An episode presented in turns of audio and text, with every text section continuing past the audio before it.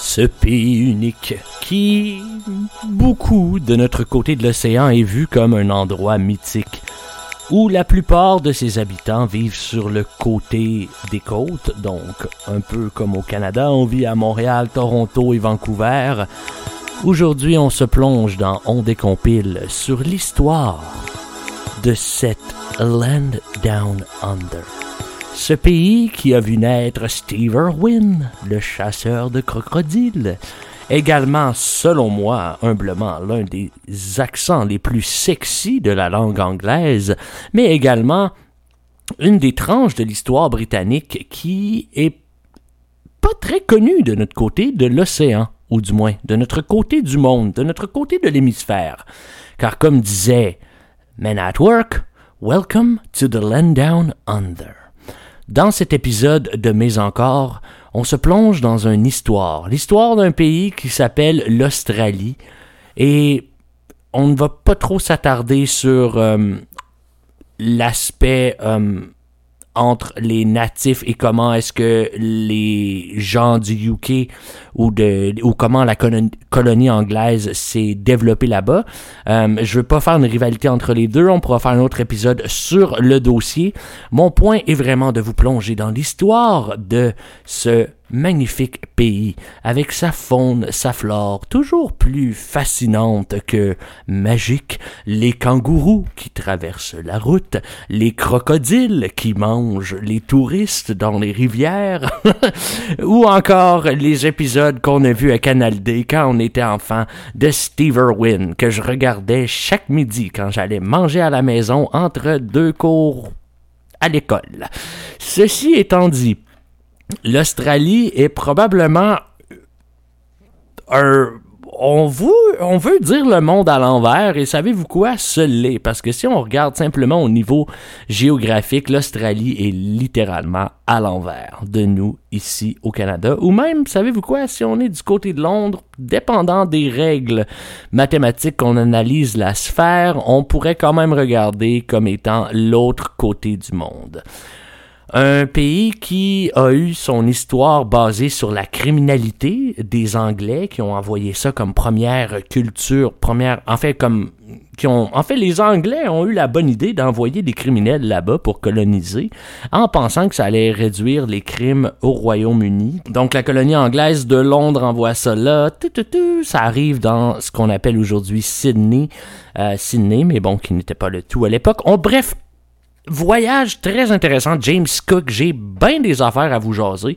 Fait que, ou, surtout narrer ou explorer à travers euh, des, des discussions, des lectures et bref. Euh, ben, en fait, bienvenue en Australie. C'est comme ça que je vous décrirais ça. Bienvenue à Mes Encore. My dad taught me from a very early age.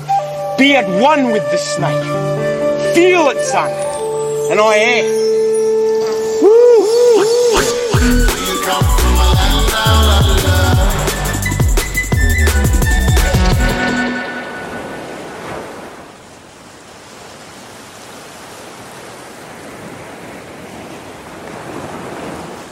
En 1770, l'explorateur britannique James Cook jette l'ancre dans une baie inconnue sur la côte est de l'Australie.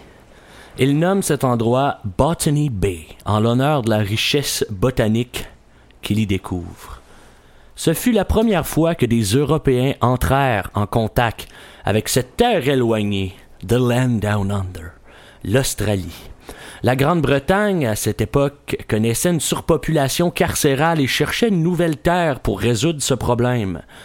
Avant, il les envoyait dans les treize colonies. Rappelons qu'à cette époque, beaucoup des gens qui étaient nommés comme criminels l'étaient simplement pour de petits crimes, aussi simples que d'avoir volé du pain. Une fois envoyés en Amérique du Nord dans les treize colonies, ces prisonniers anglais étaient pas moins mieux traités que les esclaves euh, de ces, de ces 13 colonies-là. Le rapport de Cook sur Botany Bay le présente comme un endroit potentiel pour établir une colonie pénitentiaire. La baie offre un accès facile par la mer et des terres propices à l'agriculture de par son climat.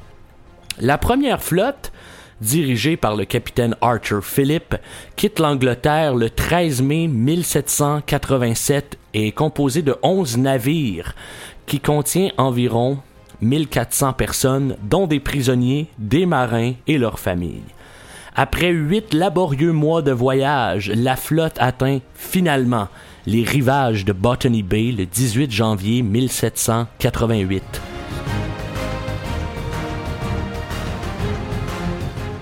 À leur arrivée, cependant, le capitaine Philippe et son équipe trouvent que Botany Bay n'est pas, pas aussi accueillante qu'ils l'espéraient comme on leur avait dit. Les sols étaient pauvres et que très peu fertiles, l'eau douce était rare et le port offrait peu de protection contre les vents et les courants. Malgré ceci, les premiers navires ont commencé à décharger leurs passagers. Les prisonniers ont été mis au travail pour établir le premier campement. Pendant ce temps, Philippe a commencé à explorer les environs à la recherche d'un site plus approprié pour la colonie. Philippe découvrit alors Port Jackson, une baie située à quelques kilomètres au nord de Botany Bay. Les terres y semblaient plus fertiles et la baie offrait un port naturel, protégé des éléments. Convaincu qu'il avait trouvé un meilleur site pour la colonie, le capitaine Philippe fit part de sa décision à son équipage. Malgré l'opposition de certains qui craignaient le travail supplémentaire que ça impliquait, le capitaine Philippe insista. Il voyait le potentiel de Port Jackson et savait que c'était la meilleure décision pour la colonie.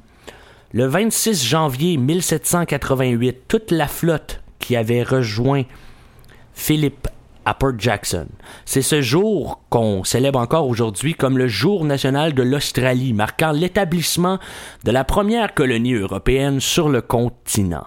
Philippe baptise le site Sydney Cove en l'honneur du ministre britannique de l'Intérieur, Lord Sydney, qui avait soutenu l'envoi de la flotte.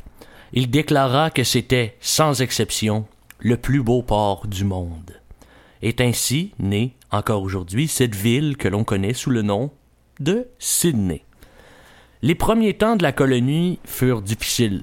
Les récoltes étaient pauvres et la faim sévissait. Cependant, le capitaine Philippe n'avait perdu espoir. Il a insisté sur l'établissement d'une agriculture stable, convaincu que c'était la clé de la survie de la colonie.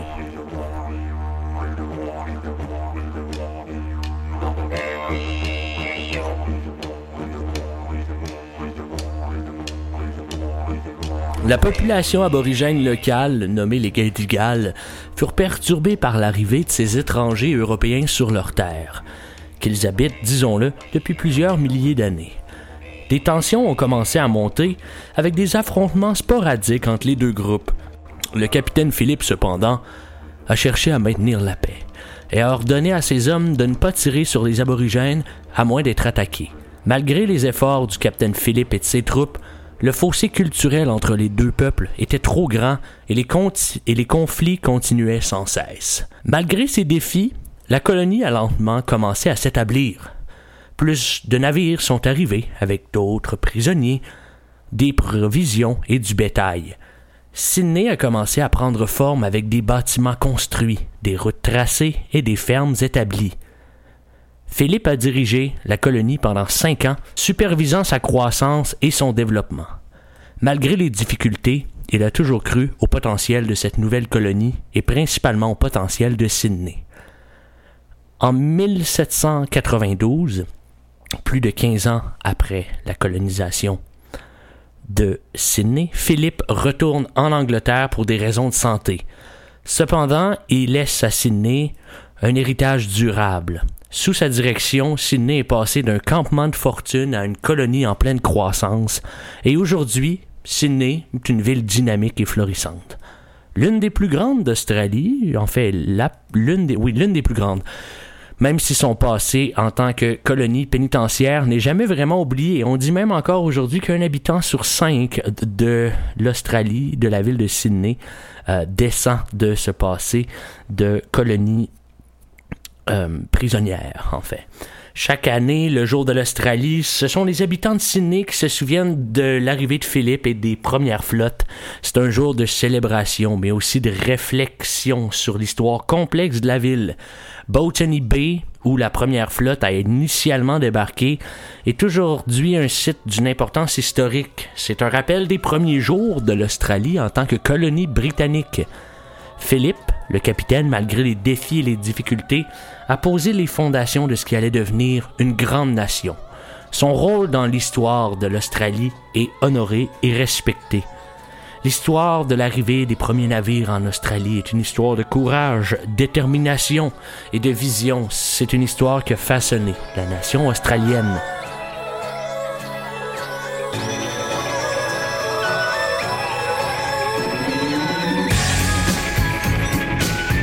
It all started when quantities of gold were discovered near the surface, and now everybody's hoping to strike the rich vein of gold further down. Before long, the once quiet streets of Wedderburn looked as though a complete new drainage system was being installed. Pans are used to wash away the soil, and here's luck for somebody as a precious particle of gold-bearing quartz comes to light. Un moment fatidique dans l'histoire de Sydney est bien assurément la ruée vers l'or qui a commencé en 1851. Moment qui marque un tournant décisif dans l'histoire de Sydney. C'est le 12 février de la même année que Edward R. Graves, un aventurier qui avait déjà tenté sa chance dans les champs orifères de Californie, euh, qui découvre les premières, les premières, les premières pépites d'or dans un cirque près de Bathurst, à environ 200 km à l'ouest de Sydney.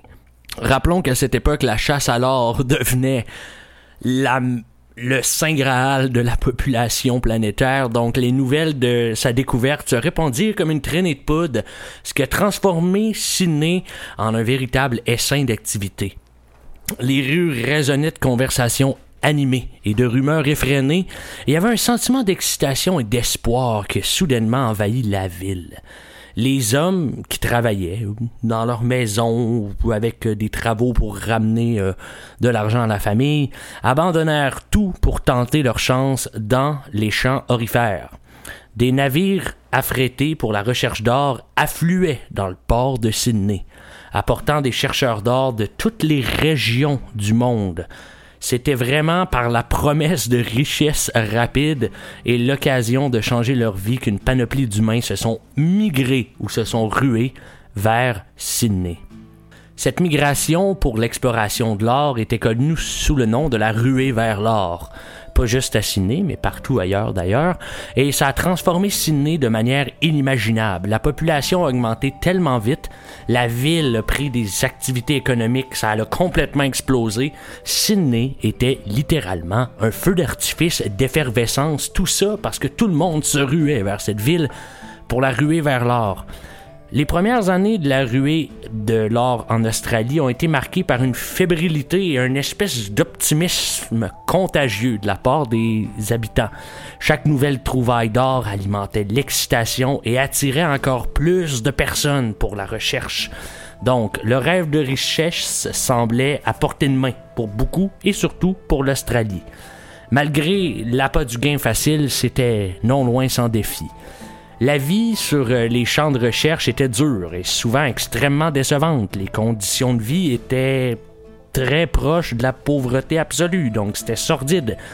Il y avait beaucoup de maladies courantes, les tensions entre les chercheurs étaient élevées, les mineurs travaillaient de longues heures dans des conditions difficiles, creusant, tamisant, lavant le sol à recherche de pépites d'or. Pour beaucoup, finalement, ça n'a pas donné grand-chose. Et euh, ça en est plutôt rester quelque chose qui ne leur a jamais amené richesse pour plusieurs mineurs. Malgré ça, malgré tous ces défis-là, l'esprit de beaucoup de mineurs restait comme We won't let go. Et la détermination de leur espoir était inébranlable. Chaque jour apportait la possibilité d'une nouvelle découverte, de nouvelles pépites et la chance de réaliser leurs rêves. À Sydney, la ville était en pleine transformation. Des nouveaux bâtiments étaient érigés. Des rues étaient pavées et des services étaient mis en place pour répondre aux besoins de la population en pleine croissance. Les magasins prospéraient, vendant de tout et de rien, de la babiole aux outils de prospection et de provision pour les mineurs. Les hôtels, les tavernes s'étaient pleins à craquer, offrant un lieu de repos de détente aux mineurs qui revenaient en ville parce qu'ils étaient fatigués. L'industrie maritime, elle aussi, s'épanouissait. Les navires qui transportaient les chercheurs d'or euh, qui amenait de la marchandise, des provisions vers et depuis Sydney. Euh, ben en fait, ça a transformé le port de Sydney. Le port est un véritable tourbillon d'activités. Également, les institutions financières comme les banques, les sociétés de crédit jouaient un rôle clé dans la ruée vers l'or parce qu'elles finançaient les, les entreprises de prospection. Euh, les banques, les sociétés de crédit achetaient et vendaient de l'or et fournissaient des services financiers aux mineurs et aux commerçants. Malgré l'agitation et le chaos de la ruée vers l'or, la vie à Sydney continuait. les écoles, les églises, les hôpitaux, comme d'habitude, train-train, voilà, le petit vie quotidienne, se déroulaient parmi l'excitation et tout ce qu'amenait ce hype de la ruée vers l'or.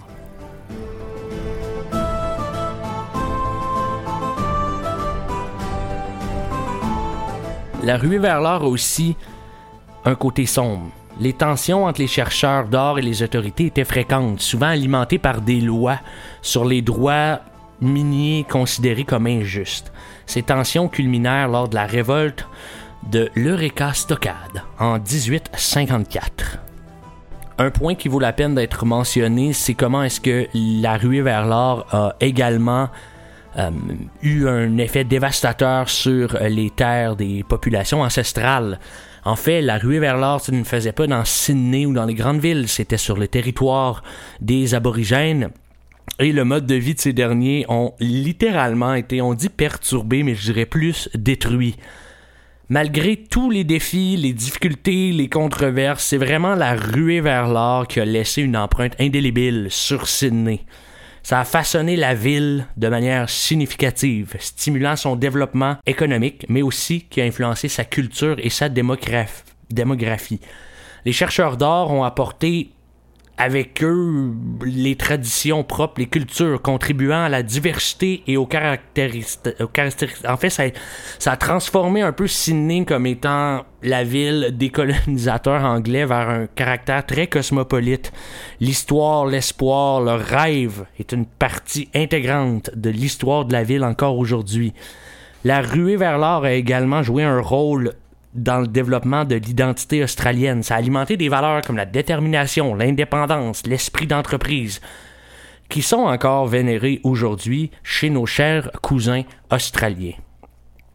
Malgré les triomphes, etc., on pourrait se plonger, on pourrait faire un épisode au complet sur euh, la ruée vers l'or de Sydney.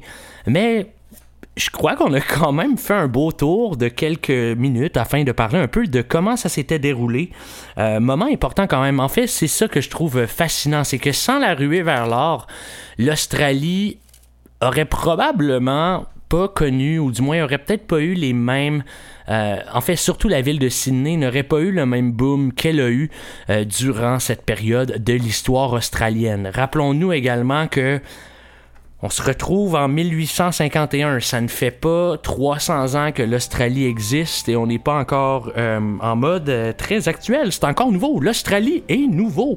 Euh, oui, bien sûr, il va y avoir du progrès qui est fait, des révolutions, etc.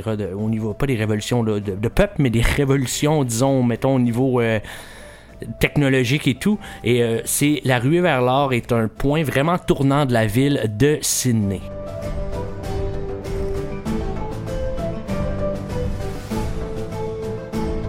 Certes, la ruée vers l'or de l'Australie est une histoire captivante, remplie d'histoires, remplie d'histoires et d'anecdotes. Une histoire passionnante, remplie d'histoires et d'anecdotes. Bon, parfois je déparle, comme certains diront.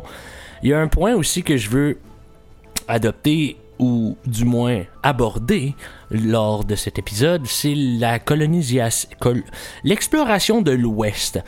Assurément, l'histoire de l'Australie euh, moderne a un lien très intrinsèquement lié avec l'exploration de l'or. La population qui se déplaçait vers l'ouest, il y a un point aussi qui vaut la peine d'être mentionné, c'est pas juste la ruée vers l'or qui a mené le peuple australien vers la découverte de l'ouest du pays. Il y a eu des nécessités à un moment donné, il y a eu tellement une croissance rapide de la population à Sydney que c'était rendu une nécessité d'aller explorer des nouvelles terres pour l'agriculture et l'élevage et aussi par ce fait même avoir des nouvelles opportunités économiques qui ont poussé de plus en plus de personnes à franchir cette euh, grande ligne qui se nomme les Blue Mountains. Disons qu'on zoome aujourd'hui sur une carte de l'Australie. Les Blue Mountains, en fait, c'est juste un petit peu à l'ouest de Sydney, dans ce qu'on appelle le Blue Mountain National Park. Et c'est en fait, on a l'impression que, bon, là, vu l'exploration de l'Australie, ça doit être une chaîne de montagnes qui traverse le pays en deux. En fait, aucunement. C'est vraiment un. On pourrait imaginer. Imaginons Sydney sur le côté est de l'Australie. Et la chaîne des Blue Mountains est, en fait, borde tout autour de Sydney une chaîne de montagnes que les explorateurs, ou du moins ceux qui voulaient aller euh, explorer vers l'ouest, à l'extérieur de Sydney, ont dû traverser. Et on parle ici, bien sûr, du... Ben, en fait, lui qui a découvert les chaînes de... Cette chaîne de montagnes-là, c'est Gregory Blaxland. En fait, ce sont trois d'explorateurs, Gregory Blaxland, William Lawson et William Charles Wentworth. Et en fait, ils découvert une route qui passait à travers les Blue Mountains et ça a ouvert la voie à une exploration plus approfondie de l'intérieur de l'Australie et à l'expansion de la colonie. On aurait tendance à penser qu'on arrive soudainement à Perth, mais rappelons-nous que entre Sydney et Perth, c'est pas loin de la distance entre Montréal et Vancouver. Donc, on a beaucoup de chemin à faire avant de se rendre du côté de Perth. Mais un premier chemin a quand même été percé dans les années 1800 pour aller de plus en plus vers l'ouest à partir de Sydney, là où la première colonie a été implantée.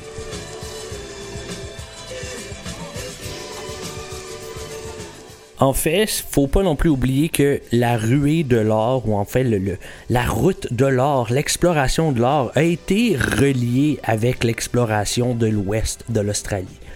Au courant de la ruée vers l'or qu'on a parlé un peu plus tôt, beaucoup d'explorateurs, de miniers, en fait, arrivaient dans des lieux qui n'étaient pas nécessairement propices à la vie de tous les jours, mais vu le hype autour de la recherche d'or, eh bien, commençaient à mettre des camps de fortune qui sont un peu devenus des villes minières. Euh, des gens qui venaient de partout pour tenter leur chance, pour trouver de l'or. Euh, c'était des villes qui étaient, on dit des villes, en parenthèse, là, c'était très chaotique, c'était désorganisé. Euh, on n'était pas dans ce qu'il y avait à Sydney. C'était des conditions de vie qui étaient difficiles, des tensions extrêmement euh, c'était très tendu de par euh, la recherche de l'or et qui était. On, part dans la brousse et on s'en va chercher des pépites d'or. Malgré toutes ces difficultés-là, la ruée vers l'or a eu un impact vraiment significatif sur l'économie de l'Australie occidentale comme euh, on la connaît aujourd'hui parce que ça a stimulé le commerce, l'industrie. Ça a aussi conduit, on va se le dire, à un afflux d'investissement et de capital monétaire.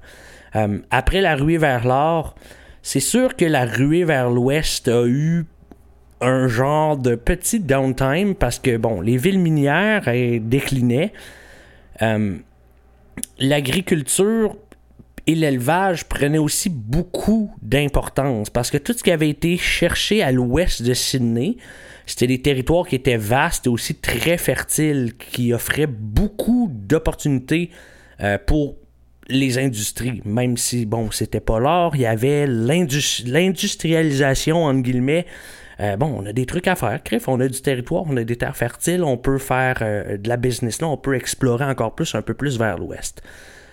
Euh, ça a aussi été favorisé beaucoup par l'évolution des technologies et des infrastructures. Un point à ne pas négliger ici, c'est l'avènement du chemin de fer qui a permis, comme au Canada, un transfert plus rapide et plus efficace autant de population et de marchandises qui a aussi facilité, qui a ainsi facilité l'expansion et la colonisation, colonisation pardon, vers l'ouest de l'Australie. Et pas que, lors de l'exploration vers l'ouest, chaque fois qu'on arrivait dans un l'expansion continuait continuait chaque nouvelle colonie finalement avait un peu son propre gouvernement et sa propre législation sa propre administration au fur et à mesure que la population se déplace vers l'ouest, il y a beaucoup d'efforts qui ont été faits pour développer de l'éducation, services de santé dans les régions qui étaient nouvellement explorées. Il y a des nouvelles écoles, des nouveaux hôpitaux qui ont été construits et il y a eu aussi beaucoup d'efforts qui ont été mis pour améliorer l'accès aux services pour les personnes qui vivaient dans les régions éloignées. Aussi, l'expansion vers l'ouest a beaucoup changé euh, démographiquement l'Australie comme on la connaissait à ces années-là, donc très Sydney-centric. Euh, il y avait tellement d'immigrants qui étaient venus de Sydney et de d'autres parties du monde que, bon, finalement, on poussait vers l'ouest de plus en plus pour se rendre de plus en plus vers l'ouest. La population continue son chemin, l'identité australienne commence à se former, comme on disait, les valeurs de détermination, l'indépendance, l'entreprise forgée dans des conditions difficiles de la frontière, euh, c'est devenu une partie intégrante de l'identité nationale. Qu'on venait de Sydney ou qu'on était le petit villageois le plus dernier à l'ouest, il y avait un désir de let's go and fight. When the money build up, I'm gone silver. If I need a ball out, I'm gone silver. If the boys are all out, we're gone silver. I just bought a new whip, I'm gone silver.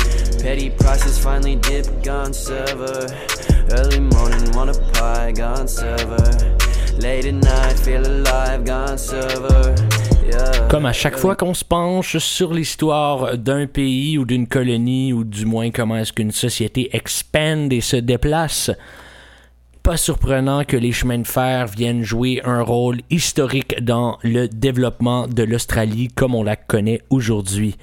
Le premier chemin de fer qui a été construit en Australie a commencé en 1850 dans la ville de Melbourne, qui est aujourd'hui dans l'État de Victoria. Et Victoria, une province, en fait, dans la province, c'est pas un État, c'est la province de Victoria. Euh, qui avait 4 km entre Flinders Street et Sandridge, aujourd'hui en fait c'est Port Melbourne, qui en fait a été mis en place, ou en fait qui a été officiellement mis en service dans au courant de l'année 1854. Une première ligne qui a été construite, qui avait un écartement de voie de 1600 mm très proche, ce qui a été, euh, en fait, ça établit l'écartement irlandais comme norme pour l'État de Victoria. Je veux pas tomber dans qu'est-ce que l'écartement irlandais des trains, mais anyways, euh, dans les autres États, il y a différents écartements qui ont été adoptés, ça a aussi entraîné des problèmes de rupture de charge et de continuité de réseau ferroviaire euh, dans l'Australie. Au courant des années qui ont suivi, la construction de chemins de fer s'est rapidement étendue à travers le pays. Comme on rappelle, ça a été stimulé avec la ruée vers l'or et la croissance rapide de population qui venait avec celle-ci. Des nouvelles lignes ont été construites pour relier les villes avec les régions minières et pour faciliter le transport de marchandises et de personnes. La construction de chemins de fer a été en Australie un exploit d'ingénierie majeur qui a nécessité la construction de nombreux ponts, tunnels, viaducs, souvent dans des conditions climatiques qui étaient extrêmement difficiles, puis des terrains très difficiles qu'on ne connaissait pas en Europe notamment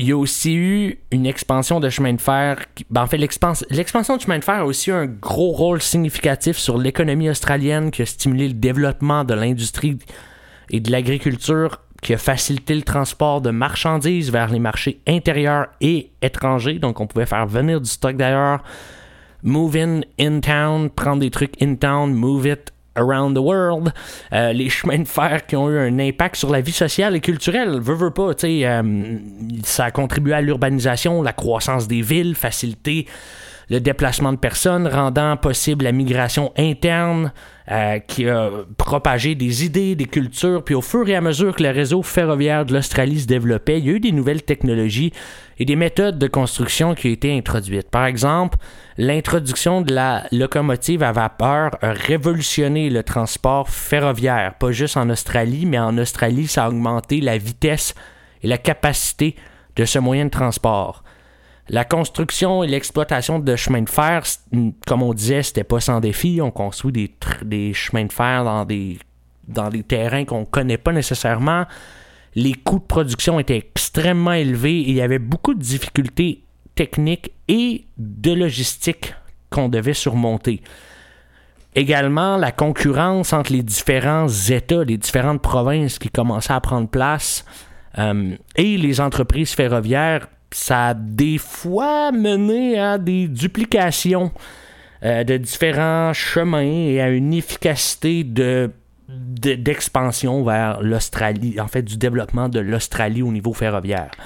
Malgré tous ces défis-là, le réseau ferroviaire a continué de s'étendre et à se développer tout au long du 19e siècle et au début du 20e siècle, ça a joué un, un rôle clé dans le développement de l'Australie en tant que nation qui a contribué pas juste au développement de l'Australie, mais à l'unification et à l'intégration du pays.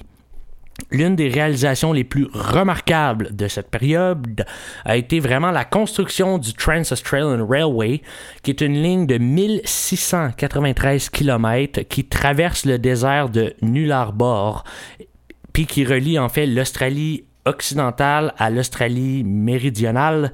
Puis c'est une ligne qui a été achevée en 1917 et qui reste encore aujourd'hui un crif de gros corridors importants pour le transport. Aussi, le début du 20e siècle, ça a vu l'introduction de nouvelles technologies euh, qui ont changé la manière dont on fait les chemins de fer. Les locomotives à vapeur ont tranquillement été remplacées, comme vous pouvez vous en douter, par des locomotives à diesel ou électrique qui étaient en fait beaucoup plus efficaces puis moins coûteuses à exploiter après, là, on fait un gros gap dans le temps, mais après la Deuxième Guerre mondiale, le réseau ferroviaire australien qui a connu une période de modernisation et de rénovation. Il y a beaucoup de lignes, en fait, pas mal de lignes ont été électrifiées, des trains plus, plus rapides, plus confortables ont été introduits, des systèmes automatisés de signalisation, des contrôles ont été mis en place. À partir des années 50 et 60, 1950-1960, les chemins de fer ont commencé à faire face à une concurrence croissante de la part des autres modes de transport. Notons ici l'aviation. Euh, aussi, il y a eu l'expansion du réseau routier, une grande augmentation du trafic aérien qui ont un peu commencé à éroder la part de marché des chemins de fer dans le transport autant de marchandises que de population. Euh, malgré tous ces défis, les chemins de fer de l'Australie ont, ont, continué de se réinventer, se moderniser, ont investi en technologie, en méthode de travail, ont cherché à améliorer en l'efficacité et leur compétitivité. Dans les années 80-90, il y a beaucoup de chemins de fer australiens qui ont été privatisés. Euh, sujet qui a été très controversé avec des débats sur les avantages, les inconvénients de la propriété privée euh, par rapport à ce que le gouvernement devrait avoir même mis sur les chemins de fer. Euh, aujourd'hui, le réseau ferroviaire australien, c'est un élément clé de l'infrastructure du transport du, du pays, qui comprend des lignes de fret et de passagers, des lignes de banlieue interurbaines, et des lignes aussi à grande vitesse.